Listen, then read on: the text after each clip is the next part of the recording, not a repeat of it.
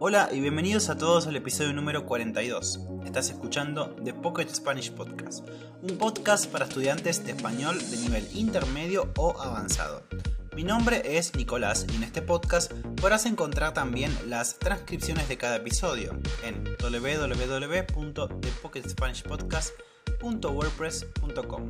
Si te gusta el podcast y querés ayudarnos, Puedes recomendarlo con tus amigos, dejar 5 estrellas y activar la campanita para enterarte de los nuevos episodios.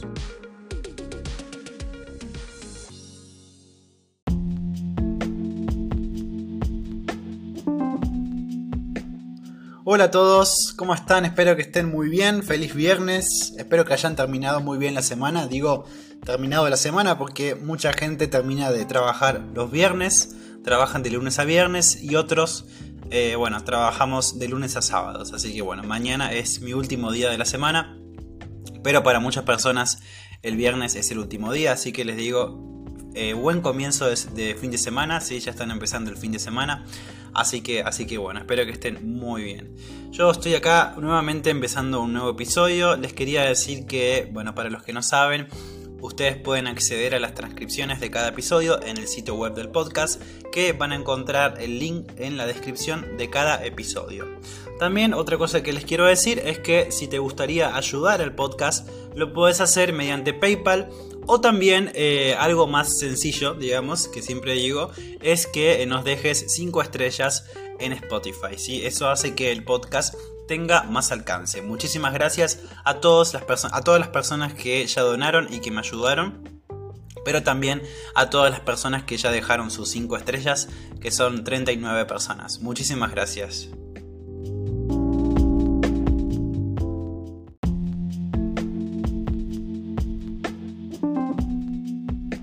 Bueno, y la última invitación que les hago tiene que ver con el club de conversación del podcast. Como todos saben, ahí existe un club de conversación. Tenemos eh, encuentros todas las semanas, tres veces por semana. Cada semana hablamos sobre un tema diferente. ¿sí? Así que si te gustaría tener la oportunidad de poder participar de este club de conversación del podcast, y hablar sobre temas interesantes conmigo y otros miembros, te invito a sumarte al club en Patreon. ¿sí? Vas a encontrar el link de Patreon en la descripción también de cada episodio. Así que todo lo que quieras saber y todo lo que, lo que quieras em, profundizar va a estar en la descripción de cada episodio y vas a poder entrar a los links. ¿sí? Así que bueno, los invito a participar porque bueno, no solamente es una oportunidad para conocer personas nuevas, sino también para, por supuesto, practicar tu español. Porque yo siempre doy consejos o doy, por ejemplo, eh, correcciones Em, no solamente del acento, sino también de la pronunciación y de errores de gramática.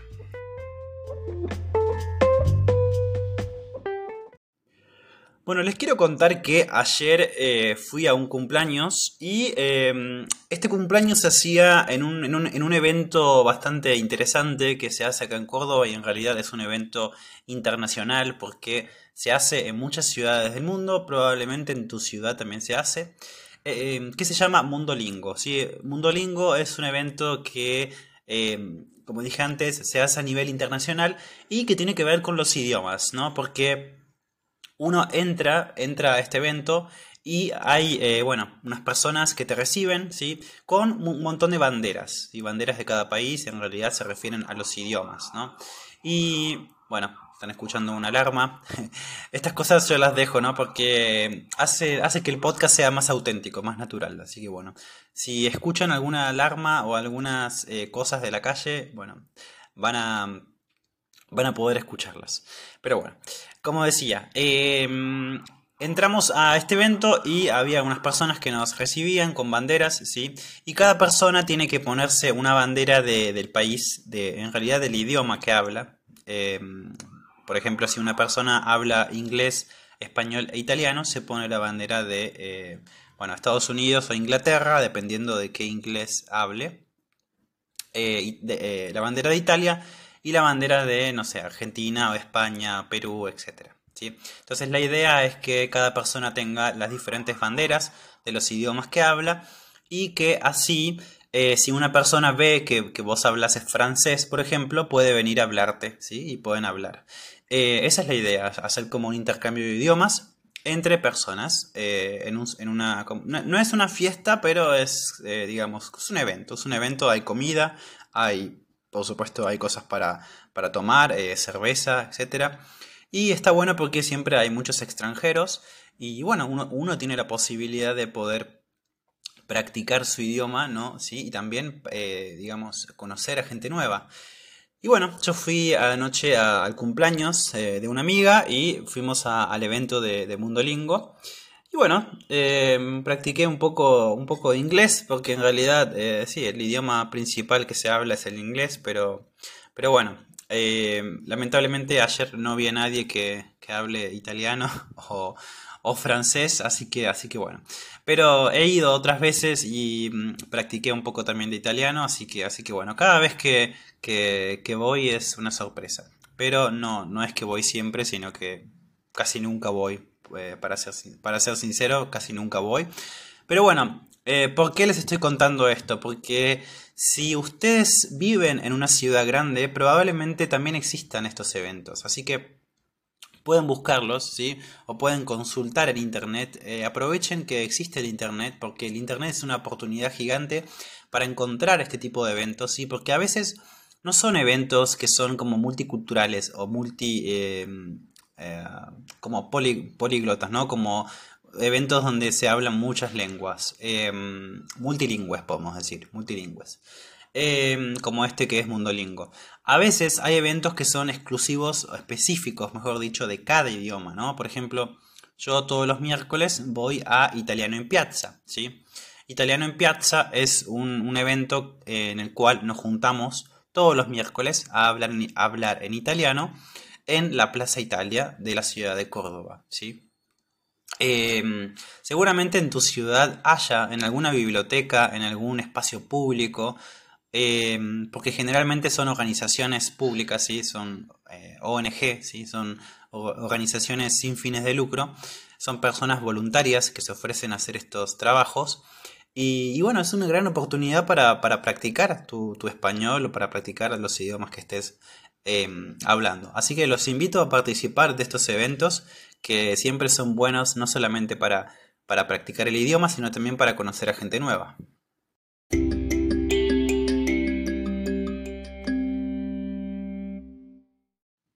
Y bueno, obviamente ayer mientras estaba, mientras estaba en este evento, y es algo que en realidad pienso siempre, ¿no? Cómo nuestro cerebro puede cambiar de un idioma a otro, ¿no? Automáticamente, porque si nosotros estamos en este evento y de repente estamos hablando en inglés, pero después viene una persona que nos quiere hablar en italiano o viene una persona que nos quiere hablar en francés, ¿Cómo hace nuestro cerebro ¿no? para cambiar automáticamente, eh, como decir, el chip, ¿no? El chip eh, eh, en automático, ¿no? Porque estamos hablando en, inglés y después tenemos que, ah, en, una diferencia muy corta de segundos o de minutos, no, de minutos no, pero de segundos, tenemos que cambiar de un idioma a otro. Entonces, me pareció interesante un artículo que encontré eh, hace unos días, que, lo guardé para, hacer un episodio, porque me parece súper interesante, y creo que a ustedes también, porque eh, los episodios que hablan sobre idiomas eh, tienen muchas reproducciones, así que me parece que a ustedes también les interesa. Así que por eso voy a continuar haciendo eh, episodios sobre idiomas porque me parece un tema súper, súper interesante.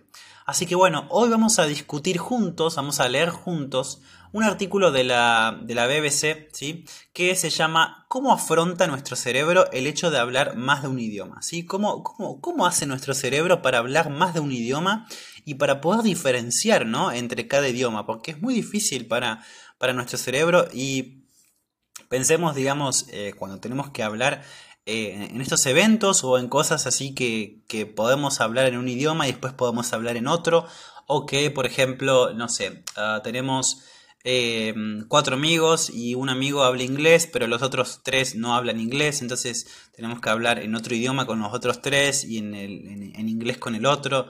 Eh, es decir, tenemos que estar preparados para poder hacer esta diferencia de idiomas y este cambio entre los idiomas. Así que bueno, hoy vamos a discutir este artículo, así que si te parece interesante, empezamos. ¿Alguna vez les pasó que estaban hablando en español y de repente su cerebro empieza a decir palabras en coreano o empieza a decir palabras en italiano, empieza a confundir los idiomas. Bueno, esto es algo totalmente normal. Hablar una segunda o incluso una tercera lengua puede ser algo muy ventajoso para nuestro cerebro, puede ser algo muy beneficioso. Pero a veces las palabras, la gramática, incluso algunos acentos pueden confundirse. Yo el otro día eh, intenté hacer una, una grabación en francés, quise hablar como un poco en francés, una, grabación conmigo en WhatsApp, eh, mandar un audio, y eh, me di cuenta, no, perdón, perdón, no fue en francés, fue en inglés. Quise enviar una grabación en inglés, hablando en inglés, y me di cuenta que cuando lo escuché, cuando escuché el audio, eh, tenía como un inglés con, con, un acento tipo francés. Era, fue rarísimo. Y eso seguramente fue porque ese día estuve escuchando los dos idiomas, ¿no? Estuve escuchando inglés y estuve escuchando francés. Entonces mi cerebro estaba pensando en inglés, pero el acento me salió como, como si yo fuera francés. Fue muy raro, fue muy raro. Eh, entonces, bueno, estas cosas pueden pasar. Podemos, nuestro cerebro puede confundir no, no, solamente las palabras, que es lo más común, ¿no? Sino también la gramática, incluso, como me pasó a mí, los acentos. Según esta investigación, cuando una persona multilingüe quiere hablar, las lenguas que conoce pueden estar activas al mismo tiempo. Es decir, si una persona habla español, inglés e italiano, todos estos idiomas pueden activarse al mismo tiempo mientras la persona habla, aunque solamente esté utilizando una lengua. Estas lenguas pueden interactuar entre sí, por ejemplo, entrando en la conversación justo cuando no lo esperamos. Es decir, esto sucede en un proceso inconsciente. Inconscientemente la lengua, la, lengua que no estamos hablando entra a la conversación, ¿sí? Y de repente nosotros estamos hablando en español y una palabra la decimos en italiano. Esto lo explica bien el investigador Matthew de Klerk, un investigador principal de la Universidad Libre de Bruselas. Lo que dice Matthew es que, por ejemplo, cuando queremos decir dog, es decir, perro en inglés, como una persona bilingüe que habla francés e inglés, no solamente se activa en nuestro cerebro la palabra dog en inglés, sino también su equivalente en francés, chien. Esto quiere decir que cuando nosotros hablamos y cuando nosotros estamos pensando en un objeto, en un animal, en una cosa o incluso en una estructura gramatical, nuestro cerebro activa los demás eh, idiomas. Nuestro cerebro no solamente piensa en el idioma que estamos hablando, sino también en todos los idiomas que sabemos. Un ejemplo claro que les puedo, que les puedo dar, a mí eh, me ha pasado que, por ejemplo, en clases de inglés, eh, cuando yo quiero decir, por ejemplo, I think, ¿sí? yo pienso, Em, primero me sale decir je pense. Je pense ah, es en francés yo pienso. ¿sí? Entonces, mi cerebro primero piensa en je pense. O a veces primero piensa en I think. ¿sí? Eso depende de... Mm, por ejemplo, si yo escuché, estuve escuchando francés en la mañana y después tengo, tengo clases de inglés, em, me pasa, me pasa que a veces pienso en je pense. Pero es, es curioso porque no me pasa, por ejemplo, entre el inglés y el italiano. Me pasa entre el francés y el, inglés. No sé por qué. Por ejemplo, nunca me pasó en, pensar eh, de hablar en italiano mientras estoy hablando en, inglés. No sé por qué. Me, viene, me sale más con el francés, entre entre el francés y el inglés. Em, entonces es curioso, ¿no? Cómo, el cerebro a veces nos engaña. Y yo no, no digo uh, je pense, no digo je pense, porque antes de decirlo me doy cuenta de que no, tengo que decir I think. Pero mi cerebro lo piensa, lo piensa. Y estoy casi a punto de decirlo, pero me, doy cuenta antes y automáticamente cambio de idioma y empiezo a hablar en inglés. Entonces, nada, esto me parece muy interesante y bueno, vamos a continuar leyendo a ver qué dice. Bueno, muchos se preguntarán entonces cómo hacen las personas que hablan más de un idioma para poder concentrarse en, el idioma que quiere hablar y no confundirse. Bueno, según este artículo, eh, en nuestro cerebro existe un concepto de inhibición, en el cual nuestro cerebro suprime las lenguas que no son relevantes, es decir, las lenguas que no son importantes en este momento y que nosotros nos podamos concentrar en el idioma que queremos hablar. En este estudio, diferentes personas voluntarias bilingües tenían que nombrar un color que aparecía en una pantalla. Primero lo tenían que nombrar en un idioma y después tenían que nombrar otro color, pero en su lengua nativa. En este estudio era posible medir los picos de actividad eléctrica en las diferentes partes del cerebro que se encargaban del lenguaje y de la atención.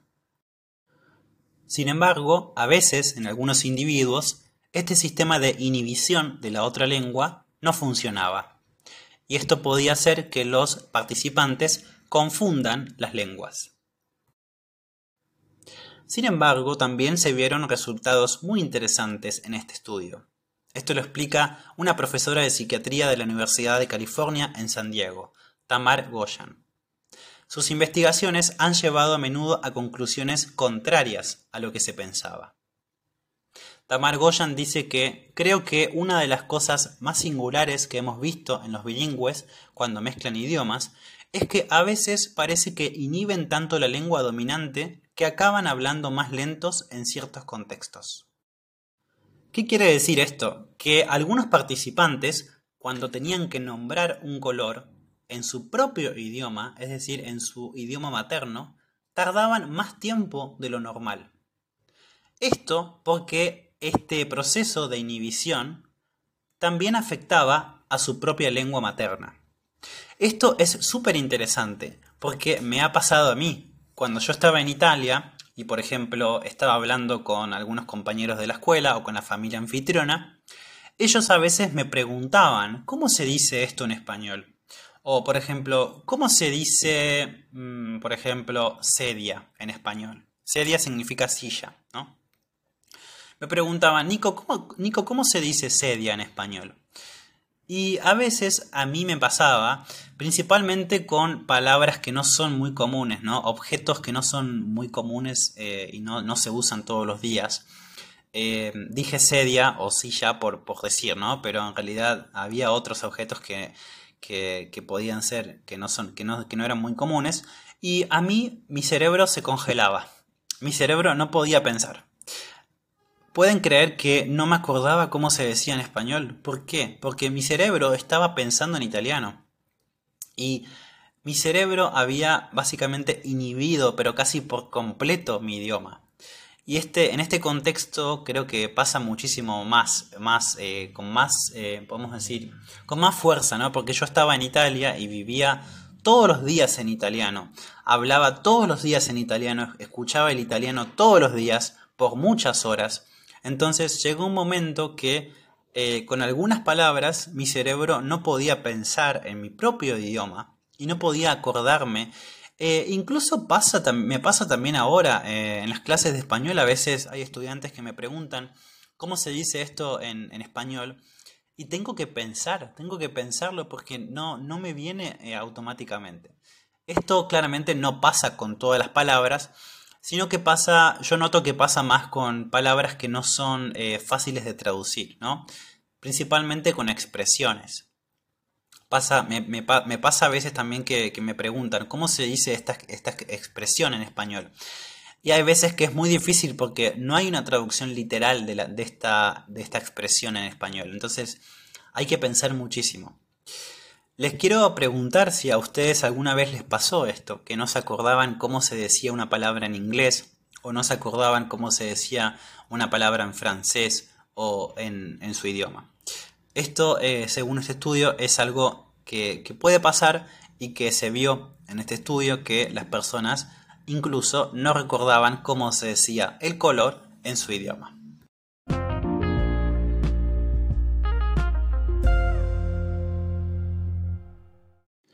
En otro de sus experimentos, Goyan analizó la capacidad de cambio de idioma de los bilingües español e inglés, haciéndoles leer en voz alta párrafos solamente en inglés, solamente en español y párrafos que mezclaban los dos idiomas. Los resultados de este estudio fueron sorprendentes. Aunque tenían los textos delante de ellos, los participantes cometían errores de intrusión. Lo que pasaba era que mientras leían el texto en español, en lugar de decir la palabra pero, decían la palabra inglesa but. Este tipo de errores se producía casi exclusivamente cuando leían en voz alta los párrafos mixtos, es decir, los párrafos que requerían hablar los dos idiomas. Además, los investigadores descubrieron que incluso los participantes cometían estos errores cuando leían directamente la palabra concreta. Y aunque la mayoría de los participantes eran hablantes que dominaban el inglés, cometían más errores de intrusión con palabras en inglés que con las que debían decir en español, un idioma que controlaban muchísimo menos. Algo que, según explica Goyan, es casi como una inversión del idioma dominante. Bueno, y este proceso es lo que llaman los investigadores la dominancia invertida, que, como ya entendieron, es cuando nuestro idioma materno deja de ser el dominante y pasa a un segundo lugar. Los efectos de la dominancia invertida pueden ser especialmente evidentes cuando los bilingües cambian de un idioma a otro en una misma conversación. La experta explica que al mezclar los idiomas, los multilingües hacen una especie de un ejercicio de equilibrio, inhibiendo la lengua más fuerte para poder equilibrar las cosas. Otra cosa interesante que los experimentos llevados a cabo por Goyan descubrieron es que una dominancia invertida en otra área sorprendente fue la pronunciación. Los participantes a veces leían una palabra en el idioma correcto, pero con un acento equivocado. Y de nuevo, esto pasaba más con las palabras en inglés, el idioma dominante, que en español. Es decir, los participantes que tenían como idioma dominante el inglés leían las palabras en inglés, pero con un acento en español. Bueno, y esto es muy evidente. Acabo de acordarme que otro ejemplo que les puedo dar que me ha pasado a mí y que ustedes mismos lo han, lo han escuchado que les prometo que no es a propósito y que me pasa automáticamente sin pensarlo. Es, eh, creo que me pasó ya en dos episodios o tres episodios del podcast, que utilizo la palabra eh, registrar, ¿sí? registrar episodios, en lugar de grabar, ¿sí? porque en italiano se dice registrare. Eh, entonces mi cerebro piensa en la palabra registrare en vez de decir grabar. ¿sí? Eh, esto puede, puede pasar y me pasa a mí y no sé por qué, yo no sé por qué mi cerebro está como más eh, familiarizado con esta palabra en italiano que con la palabra grabar. Y automáticamente la digo, digo, o sea, en realidad lo que me pasa es que utilizo este verbo italiano y lo transformo al español. Lo que yo digo es, por ejemplo, registrar un episodio. Y en español eso es totalmente incorrecto. Es como que mi cerebro mezcla los dos idiomas. Y, bueno, nada, es increíble, es increíble esto y este estudio es muy interesante. Y bueno, seguramente a ustedes también les ha pasado. Yo sé que les ha pasado porque siempre lo escucho en las clases de español. Eh, no quiero dar ejemplos porque yo no quiero nombrar a nadie de mis estudiantes. no quiero que, que se sientan mal, pero bueno, en realidad es algo normal, o sea, a mí también me pasa, no es algo malo, digamos, es algo eh, totalmente normal que a todos nos pasa, a todas las personas que hablamos más de un idioma. Y, bueno, creo que no es algo malo, digamos, es algo lindo de hablar los idiomas y es algo que, que pasa automáticamente y es algo natural.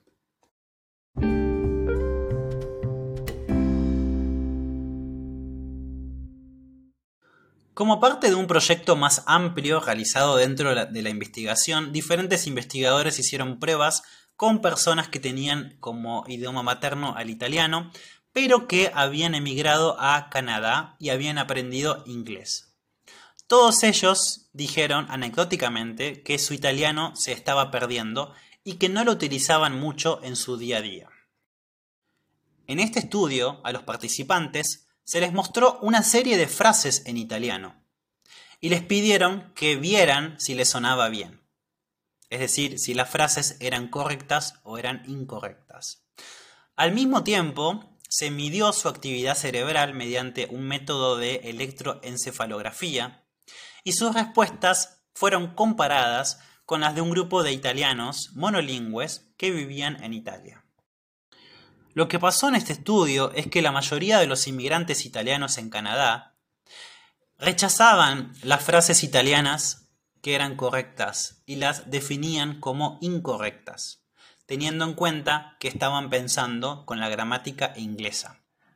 Cuanto mayor era su dominio o su nivel de inglés, y cuanto más tiempo llevaban viviendo en Canadá y menos utilizaban su italiano, más probable era que encontraran las frases correctas en italiano como incorrectas. De hecho, lo que demuestra este estudio era que la actividad cerebral de los dos participantes era diferente y la actividad cerebral de los inmigrantes italianos en Canadá era más similar a una actividad cerebral de un angloparlante que de una persona que habla italiano. Evidentemente, la mayoría de las personas multilingües son capaces, por supuesto, de mantener la gramática de su lengua materna. Pero este estudio demuestra que nuestras lenguas no son estáticas a lo largo de nuestra vida, sino que van cambiando y van compitiendo e interfiriendo activamente entre sí. Otro ejemplo que quiero compartirles y que me parece súper lindo es que mi abuela, por ejemplo, mi abuela italiana, cuando habla en español, ella siempre tiene como un acento italiano, ella no, habla español como una argentina. Eh, y siempre hace, hace cambios, ¿no? O sea, habla español, pero un español con algunas frases eh, que vienen del italiano, ¿no? O, por ejemplo, también eh, tiene que ver con la pronunciación. Por ejemplo, cuando ella tiene que decir la palabra pero en español, ella lo dice con un acento italiano. No dice pero, sino que dice pero. Pero eh, en, italiano el acento de la palabra pero está en la O. Entonces se dice como pero. Eh, no es pero, sino pero. Entonces, eh, bueno, es interesante cómo, cómo, ella también ¿no? Le, pasa esto, a pesar de que hace muchísimos años que vive en Argentina, todavía conserva algunas cosas de su italiano, en realidad de su dialecto, pero bueno, eh, no nos vamos a, meter muchísimo en este tema, eh, así que bueno, si, si recuerdo otro, otro ejemplo, les voy a decir.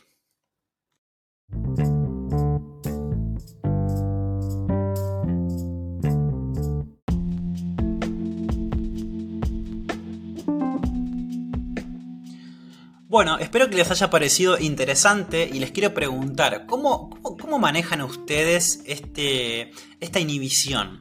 Ustedes cuando tienen que hablar en, español. ¿Les ha pasado alguna vez que confunden palabras y que les salen las palabras en inglés, en portugués o en italiano o en francés? ¿Cómo manejan esto? ¿Ustedes piensan que su cerebro puede hacerlo correctamente? ¿Cómo piensan que, que podemos practicar esto?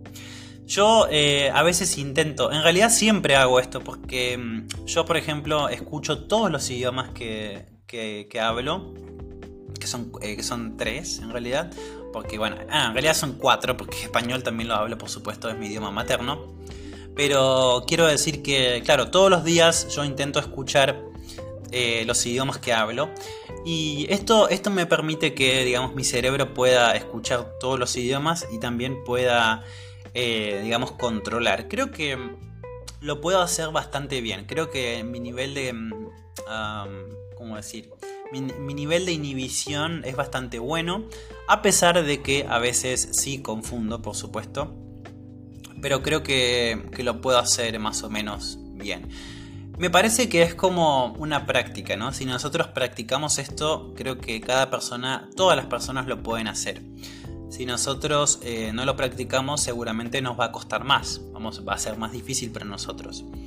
Em, mi consejo es que intenten hacerlo. Intenten eh, poder eh, practicar los idiomas, todos los idiomas que hablan en un solo día, a ver cómo les va. Si, si para ustedes es muy difícil, entonces bueno, intenten separarlos como, como muchas personas hacen. Pero nada, recuerden que en realidad si ustedes están en un evento multilingüe, como el que dije al principio del episodio, seguramente van a tener que cambiar, van a tener que cambiar de un idioma a otro y va a ser difícil. Entonces, si ustedes están preparados y si ustedes están entrenados para hacer eso, eh, va a ser más fácil. Así que bueno. nada, para mí eh, es algo muy interesante y espero que ustedes hayan aprendido algo con este artículo. Y bueno, espero verlos la próxima semana en un nuevo episodio y nos vemos en el Instagram si me quieren seguir y quieren responder a las preguntas que hago. Son bienvenidos. Nos estaremos viendo en el próximo episodio y que tengan una buena semana. Chao, chao.